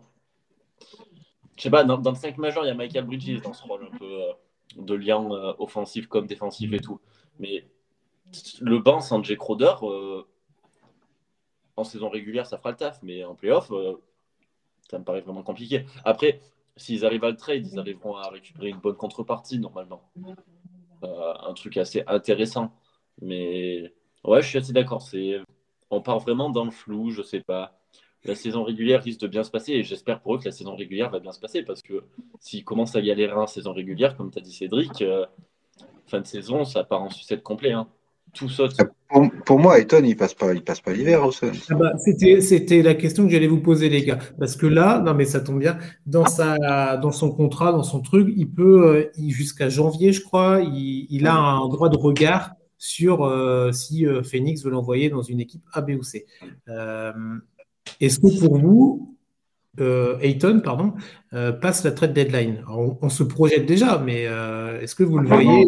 Non. Il est transféré. Hein. À la trade deadline, il est transféré. Hein. Moi, je, moi, je pense que oui. Enfin, j'ose espérer que oui. Dans ce cas-là, pourquoi le re-signer? Enfin, je, ça, je comprends pas. Bah, il, bah, tu le re-signes pour parce que sinon tu le perds pour rien en fait. Sinon il part libre et tu as perdu ton investissement en fait. Tu vois du coup, euh, c'est un coup de, de, poker de dernière chance quoi.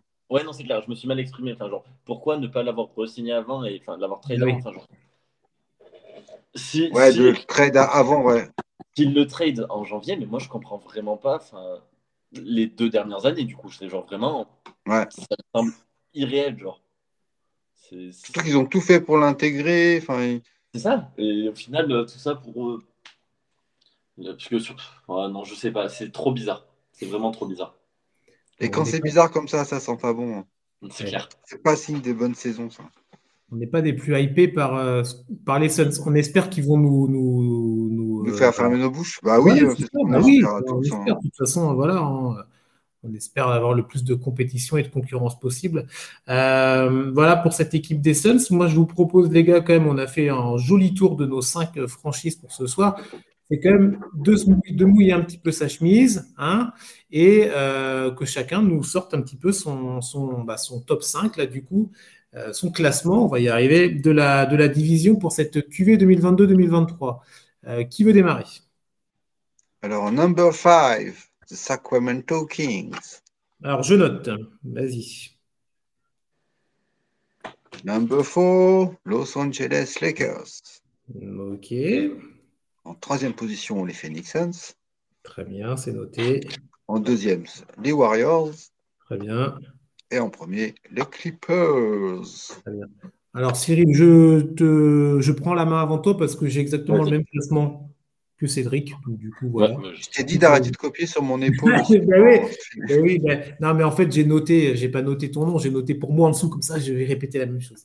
Non, j'ai exactement le même, tu vois. J'avais une hésitation entre, entre, entre Phoenix et les Lakers, tu vois. J'ai quand même plus. J'ai plus d'espoir. J'ai plus d'espoir pour les Lakers que pour les Suns. Mais ah ouais, ouais, j'ai plus d'espoir parce qu'il y a les Brown James. Tu vois. Moi, je, mais, mais après, laisse, laisse, Cyril dire son classement. Moi, je, vais, je vais innover. Je pense que je vais dire n'importe quoi. Allez, vas-y. déjà, euh, en, 5, en 5, les Lakers. Oh là là. Yeah. Kings represent. Voilà, il y a la moitié du podcast qui a coupé déjà parce qu'il a dit Lakers dernier. En 4, les Kings. Sacramento, ok. Euh, en, 3, en, en 3, Phoenix. Ouais. En deux Golden State et en un les Clippers. Ah oui, donc en fait, tu as juste changé Sacramento et Lakers. Hein. Ouais, je... ouais, il fallait bloquer un peu. Vrai, j'hésite euh, pour Warriors Clippers. Mais. Euh... Non, t'es quoi, vas-y. Mais, euh... Ah, mais Warriors. Ah, bah oui, tu nous as dit tout à l'heure que tu voyais les Warriors dérouler en saison régulière. Donc il faut aller au bout de la logique. Tu vois. Après, ouais, mais je, je, suis fan du roster des Clippers. Donc. Euh, c'est ça, hein, c'est. Euh, c'est une belle, une belle division en tous les cas. Hein. Il y a des, beaux rosters euh, dans les cinq équipes. Hein. Ah, il, y a une, il, y a une, belle probabilité que ces équipes-là aillent très loin en playoff et peut-être même qu'une de ces équipes-là, on la retrouve au final. Alors, laquelle On verra bien. Mais il y a, c'est fait partie de ces divisions, c'est fort probable. Ben, ben voilà, c'est pas mal. C'est pas mal, les gars, pour cette émission. Vous avez un dernier truc à rajouter ou on va gentiment clôturer tout ça? Bah non, écoute, euh, c'est parfait. On a fait Pas mal. On est bon. Et bah déjà, moi, je vais vous remercier de ce, de ce, de ce moment-là passé ensemble. Cédric et Cyril, merci à vous deux. Bah, merci, à, toi. Chris. Bah, de rien, c'était un plaisir de, discuter avec vous de cette, euh, dernière preview NBA. Et oui, la NBA, ça reprend mardi, dans la nuit de mardi à mercredi, les premiers matchs évidemment. Euh, deux matchs mardi à mercredi. Euh, mercredi, on a 12. Bah, toutes les autres équipes seront sur le pont. Les équipes de The Free également seront sur le pont.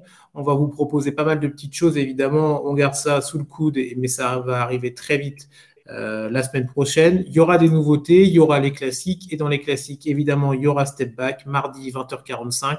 On va reprendre les bonnes habitudes. Hebdomadaire, votre rendez-vous NBA, vous le connaissez. on va revenir donc, ce sera mardi 20h45 avec toute l'équipe. on va se faire une petite, discussion autour de cette nouvelle saison NBA qui démarrera et on est très impatient. Vous l'avez bien déjà, vous l'avez vu déjà ce soir. On est très impatient et donc on sera encore plus hypé mardi quand ça va être à quelques heures.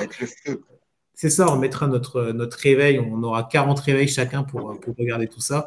Euh, en tout cas, Step Back mardi, 20h45, le rendez-vous, le rendez-vous ultime avant la reprise de la saison NBA. Donc c'est le rendez-vous à pas louper, évidemment. Le site internet de The Free Agent pour retrouver tous les articles. Euh, avant, pendant et après, évidemment. Euh, la reprise, évidemment, toute l'équipe est mobilisée. Et sur le pont, vous avez les autres sports américains également, la NFL, la NHL qui a repris. Vous avez le Breakfast Club, c'est ça, je crois, tous les matins avec la Sam. 7h30 pour les plus matinaux, n'hésitez pas, vous pouvez regarder en replay sur Twitch, sur YouTube, pour avoir les résultats de la nuit. Alors pour l'instant, c'est très focus, ok, mais évidemment, ça va être euh, le retour du basket. Donc, on va parler de ça évidemment avec Sam, notre, notre expert basket.